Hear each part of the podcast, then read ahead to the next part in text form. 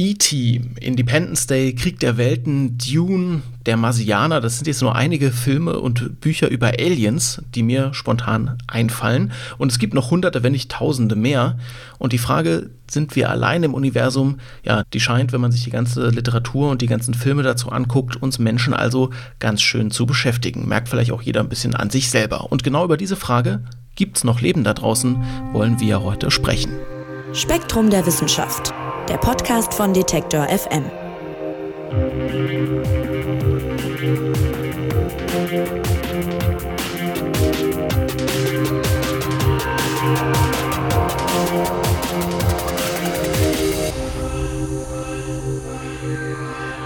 Das Universum ist so unvorstellbar riesig. Da kann es doch eigentlich nicht sein, dass wir die einzigen Lebewesen da draußen sind, oder? Das denken sich zumindest viele Menschen und fantasieren herum, wie denn solches außerirdisches Leben aussehen könnte. Und darauf basiert ja, wie gerade schon erwähnt, ganz viel Literatur, darauf basieren ganz viele Filme. Aber Fiktion und Fantasie sind ja nun mal das eine, Wissenschaft das andere. Dirk Schulze-Mackuch ist Astrobiologe und forscht genau zu diesen Fragen. Gibt es Leben im Weltall und wenn ja, wie könnte das aussehen? Und deshalb freue ich mich, dass er heute bei uns im Spektrum-Podcast zu Gast ist. Hallo, Herr Schulze-Mackuch. Hallo, Herr Zimmer. Ja, wenn man sich so ein bisschen in das Thema einliest, dann merkt man ja relativ schnell, es gibt zwei Lager. Die einen sagen, das ist ziemlich unwahrscheinlich, dass da draußen nochmal so intelligentes Leben vorkommt äh, wie unseres. Und die anderen sagen, das kann durchaus sein. Zu welchem Lager gehören Sie denn? Also als Wissenschaftler sehen wir das nicht so sehr als Lager an. Es gibt halt gewisse Argumente, die dafür und dagegen sprechen. Aber insgesamt sehe ich das auf alle Fälle, dass das durchaus möglich ist. Okay, ja, ich habe es jetzt zwei Lager genannt, das war jetzt wissenschaftlich dann nicht so äh, sauber, aber man kann schon von, sagen wir mal, zentralen äh, Theorien sprechen, habe ich jetzt äh, durchs Einlesen erfahren. Es gibt einmal eine Theorie, die heißt Rare Earth, also seltene Erde sozusagen, äh, ein Planet, der in der Form eigentlich vermutlich nicht nochmal genauso auftritt. Und dann gibt es äh, die Cosmic Zoo-Theorie, also die vom ja, kosmischen Zoo, wenn man es einfach mal ganz platt übersetzt. Was besagen die denn jeweils und wo widersprechen sie sich?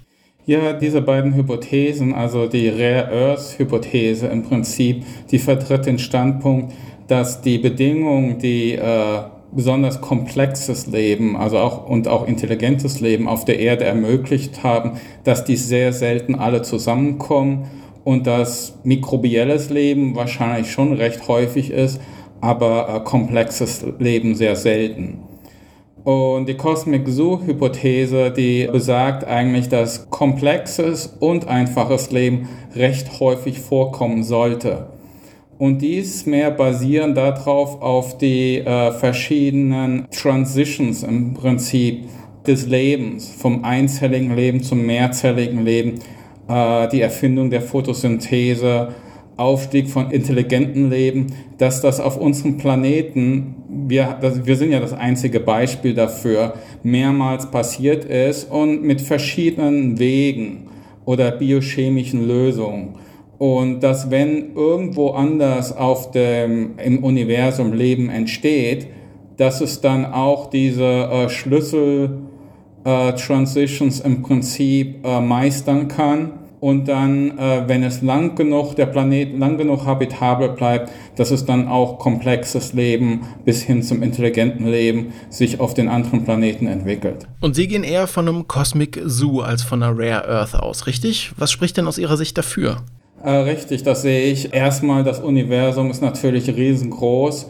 Wir erwarten, dass es sehr viele habitable Planeten gibt, also wo die Bedingungen so sind, dass sich Leben entwickeln kann und sich dann auch fortentwickeln kann. Das eine Problem ist etwas äh, der Ursprung des Lebens, weil äh, wir nicht genau wissen, wie das passiert ist. Und von daher ist da ein bisschen Unsicherheit da drin. Und die andere Sache ist der Sprung zu technologisch intelligentem Leben, also wie wir Menschen die technologische Innovation vorwärts bringen, wie Raumschiffe und sowas. Und das ist halt in unserer Naturgeschichte von Planet Erde auch nur einmal passiert in Form von uns innerhalb von viereinhalb Milliarden Jahren. Nur die Sache mit dem Ursprung des Lebens ist so, dass wir zwar nicht genau wissen, wie das passiert ist, aber dass die Bedingungen, die dafür nötig sind, wir eigentlich ganz gut kennen. Und von daher glauben wir eigentlich, dass es nicht sehr selten ist. Und das hieße dann, wenn der Ursprung des Lebens auf verschiedenen Planeten passiert ist, dass es sich dann auch weiter zumindest zu so Tier- oder Pflanzenähnlichen Leben entwickelt, also zu komplexem Leben. Aber vielleicht nicht zur technologischen Intelligenz. Berühmt in dem Zusammenhang der Frage, ist da draußen Leben, ist auch äh, das Fermi-Paradox. Was besagt das denn und was halten Sie persönlich davon? Ja, das Fermi-Paradox oder auch genannt Great Silence ist eigentlich die Idee, dass das Universum so riesengroß ist und dass es auch so viele verschiedene Planeten geben sollte. Und dass wir, wenn wir das alles so richtig verstehen, wie Leben entsteht, wie Leben sich weiterentwickelt, dass es doch sehr viele äh, technologisch fortgeschrittene Zivilisationen geben müsste aber dass wir eigentlich keinen Beweis dafür haben oder noch keine gefunden haben. So, das ist dann das Paradox, das dann von Enrico Fermi als erstes äh, ausgesprochen wurde. Das ist so ein bisschen das, was ich in der Anmoderation gesagt habe. Ja, also bei der Weite des Universums kann es doch eigentlich nicht sein, dass da draußen nichts ist. Das besagt das im Grunde, aber wir haben es irgendwie noch nicht gefunden. Ja, und es wäre auch sehr seltsam, wenn wir sehen, dass wir wirklich die Einzigen sind im ganzen Universum. Ja, das stimmt. Das wäre einigermaßen äh, seltsam. Vielleicht bringt uns das auch so ein bisschen zu ihrer eigenen Motivation. Das interessiert mich nämlich auch. Es ist ja schon ein Forschungsgebiet, das ja ungewöhnlich ist, sage ich mal. Was ist Ihre Motivation? Hat Sie das irgendwie schon immer interessiert? Haben Sie schon als Kind gesagt, ich will wissen, was da draußen im Weltall los ist? Gucken Sie selber als Forscher noch gerne irgendwelche Alien-Filme oder findet man das dann eher, eher doof? Wo kommt die Motivation her, sich mit dieser ja doch zentralen Frage zu beschäftigen, die sich sicherlich jeder schon mal gestellt hat? Also ich war schon als Kind fasziniert, wenn ich in den Sternenhimmel geguckt habe und gedacht habe, oh, sind da vielleicht andere Welten mit anderen Lebewesen und was ist wirklich da draußen alles? Und es stellt sich ja dann auch irgendwo der Sinn des Lebens, was ist unsere Rolle? Und diese großen Fragen haben mich schon immer interessiert. Ich finde es einfach faszinierend, also zu versuchen, die Natur zu verstehen, das Universum zu verstehen, zumindest das bisschen, was wir können oder mit unserem Gehirn begreifen und erfassen können. Aber ich möchte halt so viel verstehen, wie es möglich ist für mich. Und wie macht man das eigentlich? Das frage ich mich als Laie. Also wie erforscht man denn jetzt außerirdisches Leben? Man begegnet ihm ja doch recht selten, würde ich mal denken. Also wie sieht Ihre Arbeit konkret aus? Ähm, die tägliche Arbeit ist eigentlich mehr, dass wir zu äh, Lokalitäten gehen, die sehr extrem sind, wo das Leben äh, Schwierigkeiten hatten zu überleben. Zum Beispiel eine äh, der Lokalitäten, wo wir hingehen, ist die Atacama-Wüste wo es einmal alle zehn Jahren oder so regnet und wir schauen, wie äh, mikrobielles Leben dort noch überleben kann. Zum Beispiel, äh, was das Leben da benutzt, sind Salze, Salzgesteine und mit dem Salz können die Organismen direkt Wasser von der Atmosphäre anziehen und das Wasser äh, dann auch für ihren Stoffwechsel benutzen. Das ist natürlich eine Wahnsinnsmethode zu überleben, wenn es dort nicht regnet und auch kein Wasser auf der Oberfläche wirklich gibt. Und das ist ein Analog zu den Bedingungen auf dem Mars, wo es auch nicht mehr regnet. Um, dort könnten wir uns so vorstellen, dass die Organismen, die dort vielleicht noch leben, diesen Trick zum Beispiel benutzen. Das ist jetzt nur ein Beispiel. Es gibt natürlich äh, viele Mikroben, die unter sehr verschiedenen Extrembedingungen überleben können die dann analog sind auch zu anderen Planeten und Monden in unserem Sonnensystem und mit Sicherheit auch im Universum. Das ist ja auch spannend, wenn ich jetzt an außerirdisches Leben denke, dann denke ich natürlich in Kategorien, die ich kenne, ja. Was, was Arme hat, was, was Beine hat, was einen Kopf hat und was auch so ein bisschen auf den gleichen Dingen fußt wie unser Leben. Also irgendwie, was weiß ich, Sauerstoff, Wasser und so weiter. Aber das muss wahrscheinlich aus Forschersicht gar nicht unbedingt so sein, oder? Nein, das muss nicht unbedingt sein. Die Basis von unserem Leben sind natürlich mikrobielles Leben und es Organismen, die Photosynthese machen. Und äh, viele Einzeller machen Photosynthese. Es gibt natürlich auch die Pflanzen, also höhere Lebensformen, wenn man so will, die auch Photosynthese machen. Und äh, so wir sind eigentlich in der Biosphäre, wo die äh, mehr komplexeren Organismen eigentlich relativ selten sind und Mikroben viel häufiger. Nun, das kommt natürlich auf die Bedingungen an und die höheren Lebensformen haben sich auf der Erde entwickelt, weil habitable Bedingungen lange existiert haben.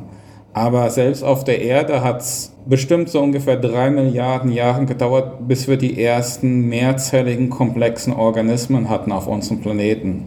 So, wenn wir jetzt ins Universum schauen, dann finden wir sicherlich mehr Planeten, wo das Leben nur mikrobiell ausgerichtet ist, als äh, vierbeinig oder zweibeinig oder mit Flossen. Wenn wir jetzt äh, nochmal sagen, Sie glauben an einen Cosmic Zoo, Sie sagen, dafür gibt es Anhaltspunkte.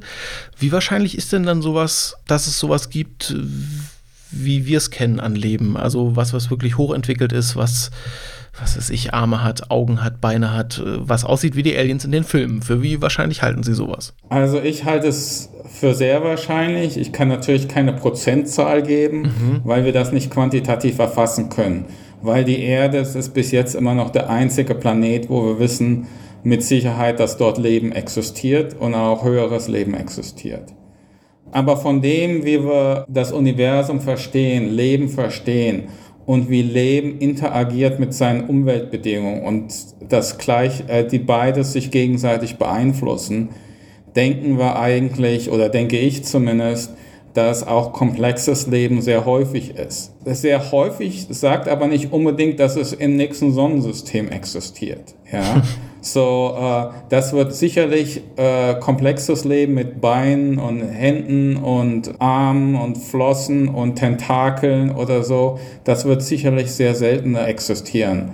Aber wenn wir uns überlegen, dass es, selbst wenn es nur einen zusätzlichen Fall gibt in der Galaxie, und es gibt mit Sicherheit mehr Fälle, dann wären das immer noch Millionen von höheren Lebensformen, wenn wir uns das ganze Universum angucken. Mhm. Äh, ich würde gerne noch mal kurz auf das Stichwort erdähnlich eingehen. Das taucht nämlich ganz oft auf, wenn man über ähm, Planeten spricht, auf denen es Leben geben könnte. Es wird natürlich mit der Erde verglichen, logischerweise, weil das ja unser Referenzpunkt ist.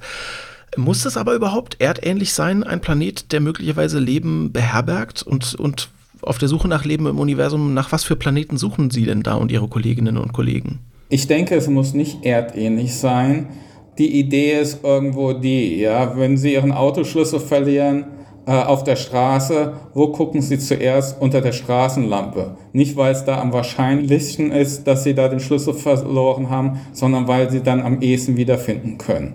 Und so ist das mit dem Erdähnlich auch etwa, weil wir kennen halt unter diesen Bedingungen, wie wir die auf der Erde haben oder beziehungsweise wie es auf der Erde war. Die Bedingungen haben sich ja geändert durch den Sauerstoff, der von Lebensformen produziert worden ist. Wir wissen, dass so Leben entstehen kann und dass so Leben existieren kann und auch höheres Leben. Das ist im Prinzip unser erster Subparameter. Aber äh, wir können uns durchaus vorstellen, dass Leben auch unter anderen Bedingungen entstehen kann, unter äh, sehr verschiedenen Bedingungen. Zum Beispiel muss es vielleicht nicht Wasser nur als Lösungsmittel sein, sondern es könnte zum Beispiel auch Methanol sein oder anderer Kohlenwasserstoff. Da gibt es sicherlich viele andere Möglichkeiten. Okay, also sagen wir mal, es gibt noch Leben da draußen. Dann ist ja noch eine ganz andere Frage bei der Größe des Universums, ob wir dem überhaupt jemals begegnen würden. Oder auch umgekehrt, ob irgendwelche Aliens uns überhaupt jemals begegnen würden. Was sagen Sie dazu? Wie, wie schätzen Sie da die Wahrscheinlichkeiten ein? Die Wahrscheinlichkeit ist relativ niedrig, dass wir Kontakt haben mit einer anderen Spezies, die auf demselben Niveau ist wie wir, sagen wir, oder auf demselben Entwicklungsgrad. Wir müssen uns überlegen, dass äh, Leben auf dem Planeten Erde es gibt ungefähr seit vier Milliarden Jahren. Und nur in den letzten 100 Jahren ist es uns möglich, mit Radiosignalen äh, rauszuschicken und zu fragen, oh, ist da jemand oder zu hören, ob wir irgendjemanden hören können. Das sind also nur 100 Jahre von 4 Milliarden Jahren. Und es ist nicht sehr wahrscheinlich, dass in unserer Umgebung dass da irgendjemand ist oder irgendwas ist, das direkt auf demselben Niveau ist oder auf demselben Entwicklungsstand wie wir. Oder überhaupt auf demselben Kanal empfängt, auf dem wir senden. Das ist ja auch noch eine Frage, ne? Richtig, das ist auch, ob sie dieselbe Methode benutzen. Ja, ich meine, selbst wenn wir uns das so ein bisschen verdeutlichen, wenn ich jetzt mit einem Walkie-Talkie äh, durch Berlin gehe und habe eine gewisse Frequenz eingestellt, dann wird er wahrscheinlich keine antworten, weil alle auf Facebook sitzen. Ja? So, das ist eine andere, äh, andere Methode dann wieder und wir, wir treffen uns nicht, obwohl es äh, Millionen von anderen Leuten in Berlin gibt. Und das wäre sozusagen auch Ihre Antwort auf die Frage, warum es bisher keinen Kontakt mit irgendwelchen außerirdischen Lebensformen gab. Man findet sich einfach nicht. Richtig, das wäre sehr schwierig, zumindest so mit Radiosignalen oder so auf lange Entfernung. Und die Entfernungen sind halt riesig. Von einem Ort zum anderen zu kommen, dauert halt sehr, auch sehr, sehr lange. Also von daher mit einem Besuch abzustatten, äh, wird es halt auch sehr schwierig. Hm, in den Filmen ist es ja immer dann so, dass die Aliens eigentlich auf die Erde wollen, weil die die zum Beispiel übernehmen wollen oder so. Aber Sie schreiben, vielleicht ist die Erde auch gar nicht interessant genug für Aliens. Was meinen Sie damit? Ähm, sagen wir mal, das Interessante auf unserem Planeten sind wir Menschen im Prinzip oder Leben insgesamt, dass es existiert und die Biosphäre, die dort existiert. Ansonsten äh, denke ich nicht, dass es so was Besonderes Interessantes gibt auf der Erde. Ich meine, es macht keinen Sinn, um hier Metalle zu schürfen oder irgend so. Das kann man auf Asteroiden wesentlich besser und dann muss man sich nicht mit der indigenen äh, Bevölkerung rumschlagen. So, das wäre wesentlich einfacher. Und sonst ist eigentlich auf der Erde auch nichts äh, so Besonderes, zumindest nicht, dass ich sehe, weswegen Aliens unbedingt hierher kommen wollten. Der einzige Grund ist halt Kontakt vielleicht mit einer anderen Lebensform, mit einer relativ hochentwickelten Lebensform zu beginnen. Obwohl die Frage dann auch besteht, ob wir vielleicht hoch genug entwickelt sind, um wirklich Kontakt zu etablieren, weil wir ja auch immer noch äh, gewisse Probleme auf unserem Planeten haben, siehe der jetzige Krieg in der Ukraine. Es könnte also auch deutlich höher entwickeltes Leben einfach äh, geben, mit dem wir es gar nicht schaffen, in Kontakt zu treten, weil die uns weit voraus sind. Nicht schaffen nicht von unserer Seite, von deren Seite mit Sicherheit dann schon. Mhm, okay. Aber es ist insgesamt, es ist halt sehr unwahrscheinlich, dass wir auf derselben Entwicklungsstufe sind. Und ich sehe das eigentlich eher so, dass die, die äh, auf einer höheren Entwicklungsstufe sind, wahrscheinlich die kontaktieren, die auf einer niedrigeren Stufe sind. Weil selbst wenn es hier hochentwickelte Aliens gibt, die äh, ziemlich nah bei uns sind oder uns eventuell sogar beobachten wollen, wenn die nicht wollen, dass wir von denen wissen, werden wir wahrscheinlich nicht von denen wissen. Mhm. Okay umgekehrt suchen wir ja auch nach außerirdischem Leben. Das wird ja schon betrieben. Wo findet man das denn am ehesten? Also was passiert da gerade aktuell konkret? Wohin wird geschaut? Mit welchen Mitteln wird das gemacht? Wonach suchen wir da? Also momentan tun wir uns hauptsächlich restriktieren auf mikrobiellen Leben und auf Leben innerhalb unseres Sonnensystems. Und dann dort sind halt gewisse Planeten und Monde, äh, Mars, Enceladus, Europa, Titan, Venus auch letztlich interessant, um das zu erforschen. Äh, ich denke, wir müssen das auch sehen äh, im gewissen Zeitraum. Viele von uns glauben, dass Mars Ozeane auf der Oberfläche hatte vor vier Milliarden Jahren. Also da auch günstig war, dass das Leben dort entstanden ist. Venus eventuell auch. Und wie sich das dann Leben dann, wenn es einmal da war, sich mit der Zeit entwickelt hat, auf der Erde haben wir gute habitable Temperaturen, wo das Leben weiter existieren kann und sich weiterentwickeln. Auf dem Mars hat sich es dann, wenn es dort war, wahrscheinlich in gewisse Nischen äh, zurückgezogen. Im Untergrund, in den Salzgestein rein, in Lavahöhlen oder so. Und das sind halt die ersten Punkte, die wir im Prinzip ansteuern mit unseren Rovers oder mit Sonden, um nach außerirdischem Leben zu suchen. Also Himmelskörper in unserem Sonnensystem. Richtig, Himmelskörper in unserem Sonnensystem. Parallel sind wir natürlich auch versuchen, andere Planeten außerhalb unseres Sonnensystems zu entdecken, Exoplaneten. Aber bis wir da wirklich Informationen haben, die uns überzeugen würden, dort ist Leben, da müssen wir noch einige technologische Sprünge machen. Wir haben einfach nicht diese Resolution, die wir wirklich dafür brauchen, diese Auflösung. Ja, lassen Sie uns dann vielleicht noch mal ein bisschen in die Zukunft gucken zum Abschluss. Welche Forschung wird es denn noch dazu geben oder welche müsste es aus Ihrer Sicht äh, dazu geben, um der Antwort auf diese Frage nach dem Leben da draußen dann näher zu kommen? Also was ich gerne sehen würde, ist zum Beispiel eine Live Detection Mission äh, zum Mars, die ich denke ist auch schon überfällig wir haben überhaupt nur eine losgeschickt und das war Ende der 70er Jahre die Viking Mission zum Mars. Und das gab Resultate, die wir bis heute noch Schwierigkeiten haben zu erklären und die inconclusive waren, also nicht klar. Und jetzt verstehen wir so viel mehr von den Umweltbedingungen auf dem Mars und wir haben auch bessere Methoden und Technologien. So, ich denke, das wäre überfällig. Da würde ich zuerst was hinschicken. Und natürlich würden wir auch gern zu den anderen Planeten in die Atmosphäre von Venus was hinschicken oder zu Europa, um den unterirdischen Ozean zu beproben. Enceladus das gleiche. Titan wäre das Beispiel, wo wir vielleicht sogar exotisches Leben finden können. So Leben, wie wir es nicht kennen, weil die Bedingungen so viel anders sind, aber es gewisse äh, Gründe dafür gibt, dass es dort auch Leben geben könnte.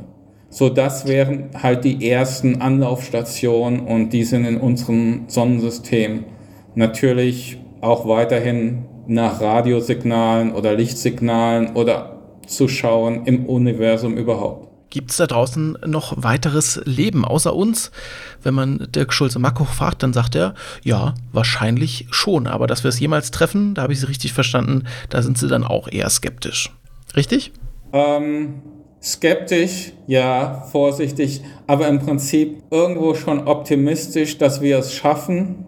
Die Frage ist nur, wir wissen nicht, wann wir es schaffen und es kann halt schon noch eine ganze Zeit lang dauern. Mhm. Und es kommt natürlich auch darauf an, wenn wir nach einem mikrobiellen Leben gucken, dann kommt das darauf an, wie viel Geld und äh, Priorität wir dafür reinsetzen und halt die nächsten Sonden oder Rovers zum Mars schicken. Weil wenn wir das nicht tun, wird es noch viel länger dauern. Wer Lust hat, sich mit dem Thema nochmal eingängiger zu beschäftigen, da gibt es eine Menge Buchmaterial, auch im Verlag hinter Spektrum der Wissenschaft. Unter anderem ist dort von Dirk Schulze-Mackoch erschienen, Das lebendige Universum.